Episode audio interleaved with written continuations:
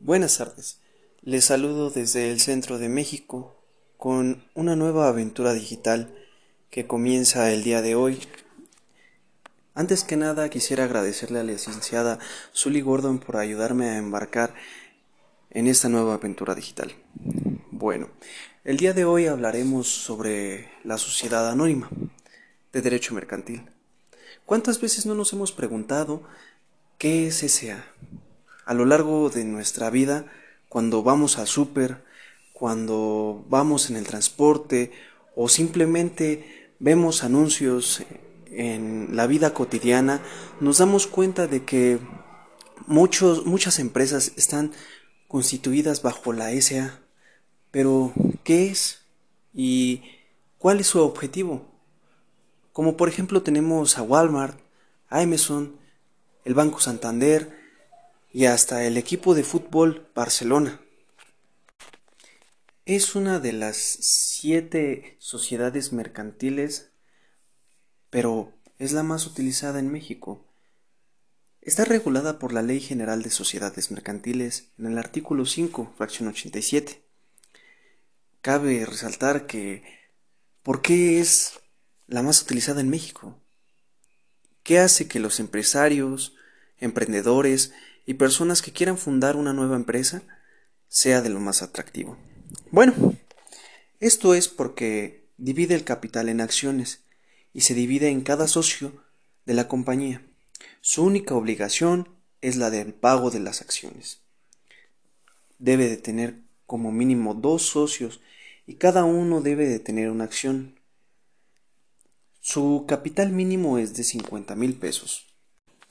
La sociedad debe de contar con una asamblea general que se ocupará de asuntos con importancia de la empresa. Cuando fallece uno de los accionistas, los herederos se unirán como nuevos socios a esta sociedad. Se puede formar una sociedad anónima de dos maneras, de constitución simultánea, ante un fedatario público, o por suscripción pública. Esta primera es la más común y es más cómoda para las personas que fundan este tipo de sociedades.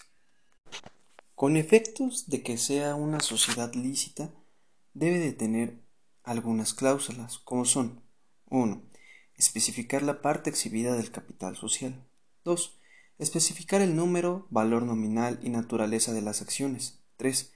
Determinar los intereses constructivos para los fundadores. 4. Indicar la forma, términos y condiciones en las que se ha de pagar la parte inabsoluta de las acciones. 5. Nombrar a uno o varios comisarios. 6.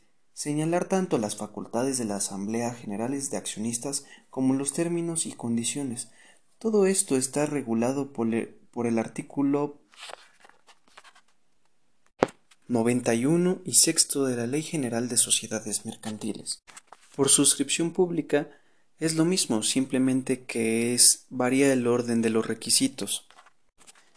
La estructura de la sociedad anónima se divide en tres. El primero es el órgano deliberante, el cual es la Asamblea General de la empresa. El segundo es el órgano administrativo, está regulado por un administrativo o por un consejo administrador. Este órgano es el encargado de las decisiones diarias de la sociedad. Pueden ser accionistas o terceros a la sociedad. Es importante resaltar que este nombramiento solamente lo puede llevar una persona física. Este tipo de personas deben de tener una garantía para poder desempeñar su cargo. El tercer órgano es el órgano de vigilancia, está constituido por los comisarios y su función es vigilar a los administradores. El órgano deliberante es la Asamblea General de Accionistas y como ya lo sabemos el órgano supremo de la sociedad. Se integra por todos los socios y es el encargado de tomar las decisiones de peso en esta sociedad. Hay diferentes tipos de asambleas. La asamblea constitutiva, se reúnen para aprobar la constitución de la sociedad y la adopción de estatutos. La asamblea ordinaria se realiza una vez al año, se aprueba el balance general, se nombra a los administradores y a los comisarios. Asamblea extraordinaria. Prórroga de la duración de la sociedad, transformación, fusión incisión disolución de la sociedad, aumento, reducción del capital o emisión de acciones privilegiadas o de bonos. Asamblea especial. Reunir a los tenedores para deliberar. Esta última es más que nada para solucionar los conflictos de intereses que puede haber entre accionistas. Para convocar una asamblea se debe de tener facultad para que no, no genere conflicto entre los socios minoritarios y los mayoritarios. Se puede ser para tener contenido, publicidad o emitir alguna sanción.